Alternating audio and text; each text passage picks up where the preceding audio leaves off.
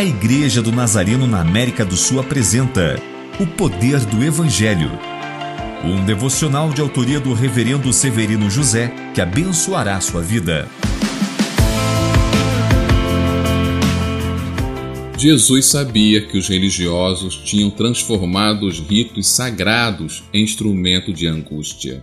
A palavra aramaica jejuar tem o sentido de estar de luto. Quando jejuavam, os judeus ficavam tristes e usavam esse sentimento para comover a Deus e assim conseguir algo. Jesus sabia que o jejum era um instrumento de espiritualidade legítimo, mas o judaísmo estava transformando em um fardo religioso.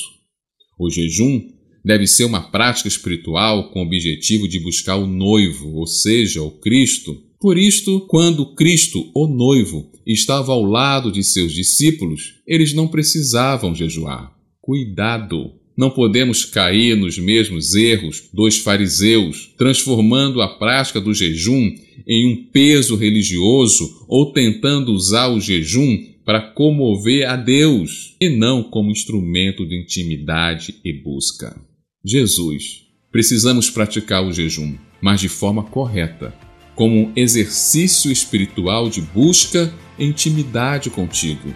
Não precisamos fazer chantagem emocional para conseguir algo do Senhor, pois tudo o que temos é fruto da sua graça e misericórdia. Amém.